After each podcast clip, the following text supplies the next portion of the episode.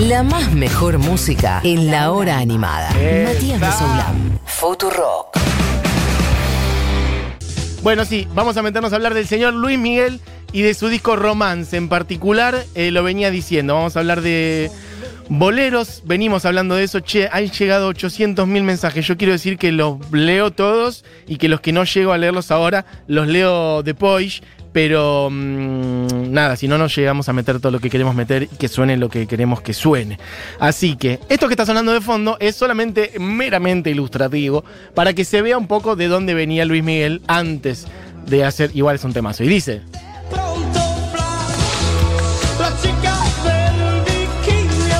Bueno, en Sí, particular. sí, sí, Es muy raro que la botonera sea yo. Tenés que inventar otra botonera, que sea Buji, que sea Juan Domingo Perón, Juan Román Riquelme, quien quieras, pero la verdad que es raro que sea yo. Eh, Bueno. Ahí está, perfecto. Luis Miguel, en este momento, es un disco que salió en el año 91. Estoy hablando de romance, y sabes que ya y vamos allá porque si no, no vamos a llegar nunca. Así arranca romance, con esta canción. Ahora sí, ahora sí. Pequeño cambio de frente, ¿no? De lo que estábamos escuchando recién a lo que estamos escuchando ahora.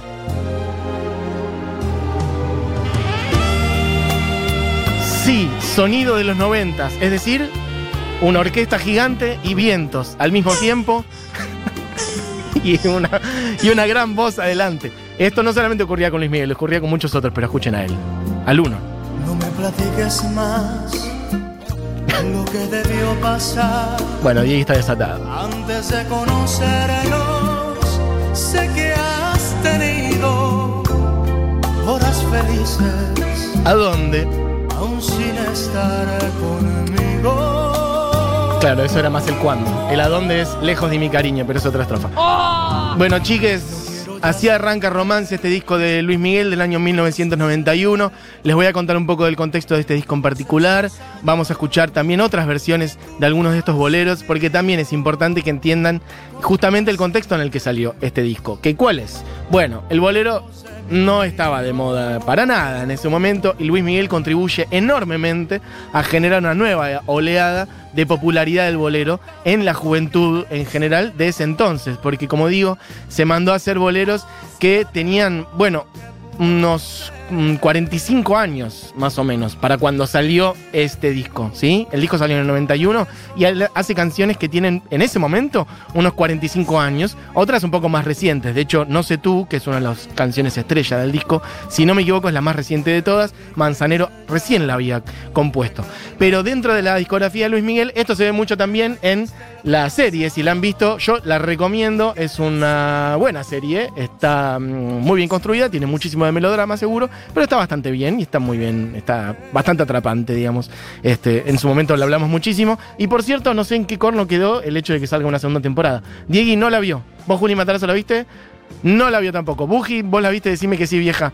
Y decime si sabes algo del tema de que salga una nueva temporada. Así que si sabes, me avisas. Por lo pronto, Luis Miguel venía trabajando con un productor que es Juan Carlos Calderón. Con él había trabajado los últimos cuatro discos, en donde igual había hecho lentos, no es que todo era lo que escuchamos recién. Ahí había canciones como La Incondicional, Culpable o No, Entrégate, Tengo todo excepto a ti. Estoy hablando de los discos Palabra de Honor, Soy como quiero ser, Busca una mujer, o sea, Luis Miguel busca una mujer, y 20 años. Discos que habían salido entre el 84 y el 90, cuatro discos consecutivos trabajados con Juan Carlos Calderón.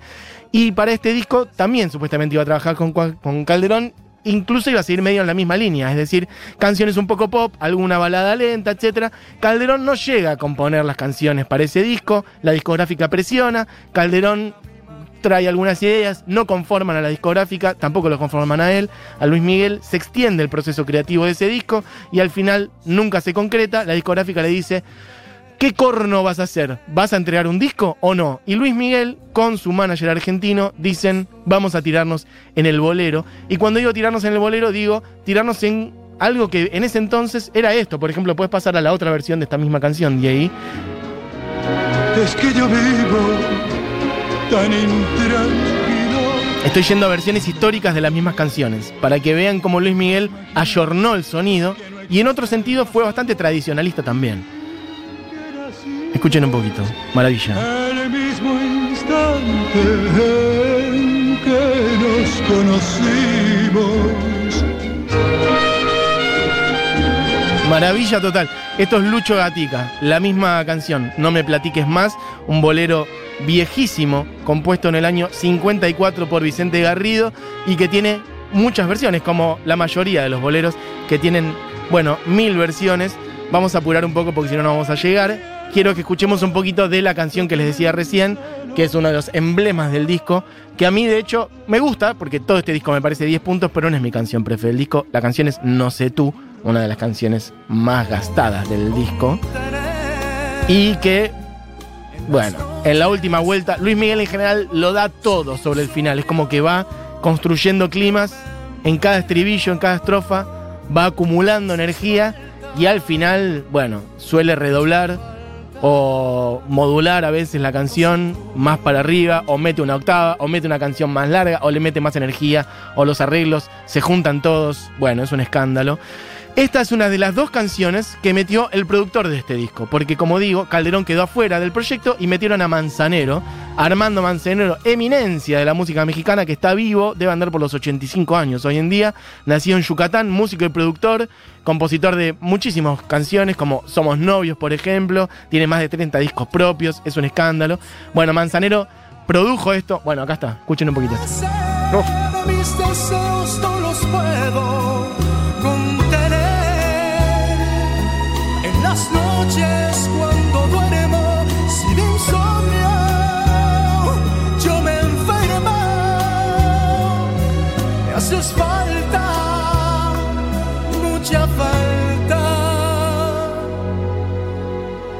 No sé tú.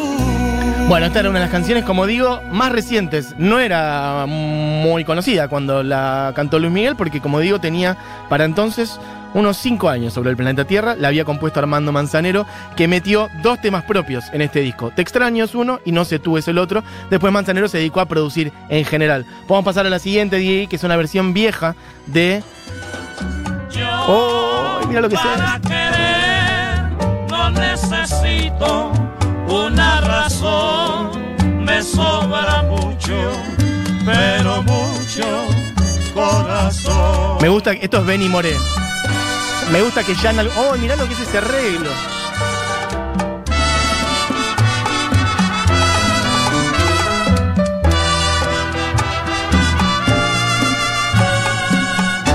Bueno, en general, altísima calidad en estos arreglos. Podemos pasar ahora hacia la versión de Luis Miguel. Es la misma canción, mucho corazón. Para querer no necesito una razón, me sobra mucho, pero mucho corazón. Bueno, Luis Miguel eh, instalando entre muchos otros recursos estilísticos y de su personalidad el tema del muy chío, la I en el chío, en todo tipo de palabras. Este, bueno, yo lo he dicho muchas veces, para mí una de las mejores voces de la región, un número uno absolutamente. Eh, a nivel vocal, un prodigio, un prodigio total. Digo prodigio por sus, sus cualidades técnicas, pero además prodigio por la edad en la que arrancó. Hemos hablado muchísimo de él. Yo no lo he visto nunca en vivo, así que si alguien lo vio en vivo y quiere mandar mensaje y contar sus experiencias viéndolo a Luis Miguel, lo pueden hacer.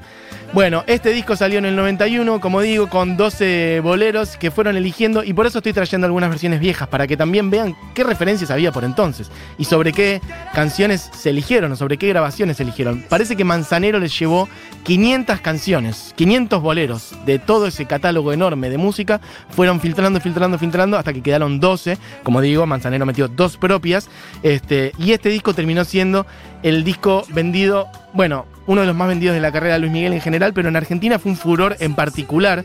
Se vendió en Argentina, anoten este dato o registren este dato mentalmente. Estamos hablando de un disco salido en el 91. Obviamente que es un momento en el cual las cosas importadas y tecnológicas salían dentro de todo más baratas porque, bueno, el uno a uno en un momento.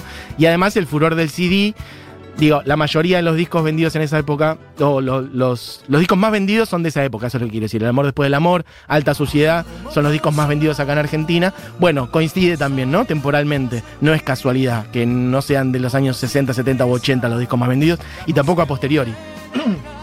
bueno, Luis Miguel vendió en Argentina un millón de copias de este disco, solo de este disco. Esta mañana veía una revista, un ejemplar de la revista Billboard de julio del 97, o sea, de seis años después de que salía el disco, y decía Luis Miguel llegó al millón de copias, lo cual equivale a 16 veces la marca platino para Argentina. La marca platino para entonces, para Argentina estaban 60.000 copias, que hoy 60.000 copias es una locura. Hoy es una locura 60.000 copias. Bueno, vendió un millón. Piensen la cantidad de hogares que habría en Argentina para entonces. En Argentina en ese momento, redondeemos, qué sé yo, unos 35 millones de argentinos para entonces. Bueno, había un millón de discos de, romance, ¿sí? Uno por cada 35 personas, que sería uno cada 10 hogares. O sea, de 10 casas o 10 hogares en Argentina, ¿no? En un edificio que habría cuatro ejemplares de romance. Así en toda la cuadra, así en todo el barrio, así en toda la ciudad, así en todo el país. Bueno, un escándalo. Obviamente que no, concentrado en, Buenos Aires, ¿no? O en otras capitales, pero lo que digo es esa proporción. Uno de cada 10 hogares más o menos tenía este disco. Un escándalo absoluto.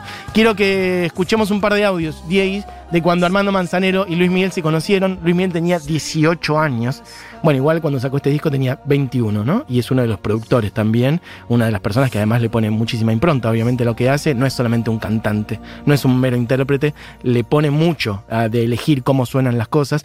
Miren, se conocieron en un programa de televisión, va, no es que se conocieron, uno de los primeros encuentros, y de donde surgió un poquito la idea de hacer esto, es en un programa de Verónica Castro en el 89. Luis Miguel tenía 18 años y medio de sorpresa, Verónica Castro cruza a Manzanero con Luis Miguel. Y pasa esto. Don Armando Yo que Manzanero. todavía no he tomado nada. Gracias. Muchas gracias por estar una vez más en el programa. Don Armando, ¿cómo ve usted que ahí a Luis Miguel? Su ideal es estar con Armando Manzanero y poder cantar una canción. Bueno, indudablemente que a mí me da mucho orgullo, eh, Verónica, porque estar con un niño con el talento de él en esta generación, pues que se acuerda de un compositor como yo, la verdad que... Pues me sí, siento- la verdad mira, que es Me siento una- muy honrado. Es una generación difícil para aceptar Ahora- las canciones de Armando, no. No cabe duda que en esta vida todo es recíproco, ¿verdad? Porque si alguna persona admiro yo como artista, con ese don de gente, empezando por su forma de vestir, aún siendo, ¿Verdad? de, aún siendo de esta generación, esa Como señora. caballero, como hombre. Como todo un señor, es gracias. Es impresionante. verdad, es verdad. Sí, pues que mira, nada más, mucho. ahí está tu anhelo, empiezas tu programa con un señor que mucho. adoras. ¿Y será posible que canten juntos? Qué Es posible lo que él me ¿Sí? diga. ¿Te avientas? Ese es tu sueño, ¿no? Es mi sueño, Tú pero no, dijiste, no sé ahora yo no sé cómo le vas a hacer. Bueno, Luis Miguel ahí. De momento me siento al lado de él. Esto es real, lo pueden buscar en YouTube, está completo ese fragmento donde Luis Miguel está meado encima, o sea, está o cagado en las patas, como lo quieran llamar, la, metáfora escatológica que quieran. Luis Miguel está, tiene un miedo y se le sienta al lado, va, miedo, respeto. Y Verónica Castro dice, ¿les da para cantar algo juntos? Y él dice, bueno, no sé, vamos viendo, no me sé, me sé algunas, pero no preparamos nada. Y Manzanero lo elogia a él por todos lados. Luis Miguel tenía 18 años en este momento, 18. Y escuchemos otra parte donde Verónica Castro le dice, bueno, ¿y a vos qué te pasa, Luis Miguel, con él, con Manzanero? Y dice, Me encantan. Quiero que sepas que las canciones de las canciones de Armando son muy especiales para mí. En las grabaciones de mis discos siempre pienso en un, en un tipo de canción que tenga alguna relación con las canciones de Armando. Y más o menos uno aquí humildemente pues trata. Pues humildemente yo quisiera saber cuáles son esas canciones para ver qué podemos hacer aquí. A ver qué se te ocurre, cantar? Luis Miguel. ¿Qué se le ocurre cantar? La verdad. Pues la verdad no sé qué canción sería buena. más. Mira, ¿Te la sabes? No me Más digas que te sabes esas Si no- canciones románticas. Sí me sé algunas. otro camino. y ahí arranca a cantar, ¿eh? Y miren, jamás nos ayude el destino. Nunca te olvides, sigue siendo mía. bueno, Luis Miguel mandándose a cantar eso, les dejo eso como una entradita. Si quieren, búsquenlo o ahora lo tuiteamos. eh, el video en donde Verónica Castro anfitriona ese encuentro entre Manzanero y Luis Miguel, de un, donde un poquito surgió esta idea de después dedicarse más a fondo a los boleros, entre los dos expresando sus respetos, y un disco producidísimo con orquesta de violines, de 32 violines, dirigida, por cierto, por una persona nacida en Argentina, si bien radicada en México y que tomó esa nacionalidad, poca gente conoce que Bebu Silvetti es un argentino nacido en Quilmes que se dedicó a hacer estos arreglos, así que también una mano un poquito de acá, ¿eh? Argentina, mi país, boquita. Este, Beu Silvetti metiendo arreglos como director, también metiendo pianos, sintetizadores, este, y responsable un poco de este sonido, producido igual, obviamente, por Manzanero y por Luis Miguel. Y voy a poner mi canción prefe de acá, porque sí, que es la que está sonando de fondo, que es la que está sonando es la versión de Los Tres Caballeros, porque pusimos un poquito algunas referencias para que tengan idea, pero ahora vamos a poner completa y porque se me va el programa, la de Luis Miguel, del disco Romance. Amigues, espero que lo hayan disfrutado. Un repasito por este discazo de Luis Miguel, que Buji parece que sí lo fue a ver cuando estaba en la panza, parece, en la panza de su madre. Bueno, La Barca, amigues, por Luis Miguel. Mi canción prefe del disco Romance. De este El Sol de México, una de las voces del continente, en este plan boleritos en la hora animada. Amigues, miren lo que son esos arreglos y la voz de él es un escándalo. La barca de Luis Miguel y después volvemos y ya cerramos el programa. Dicen que la distancia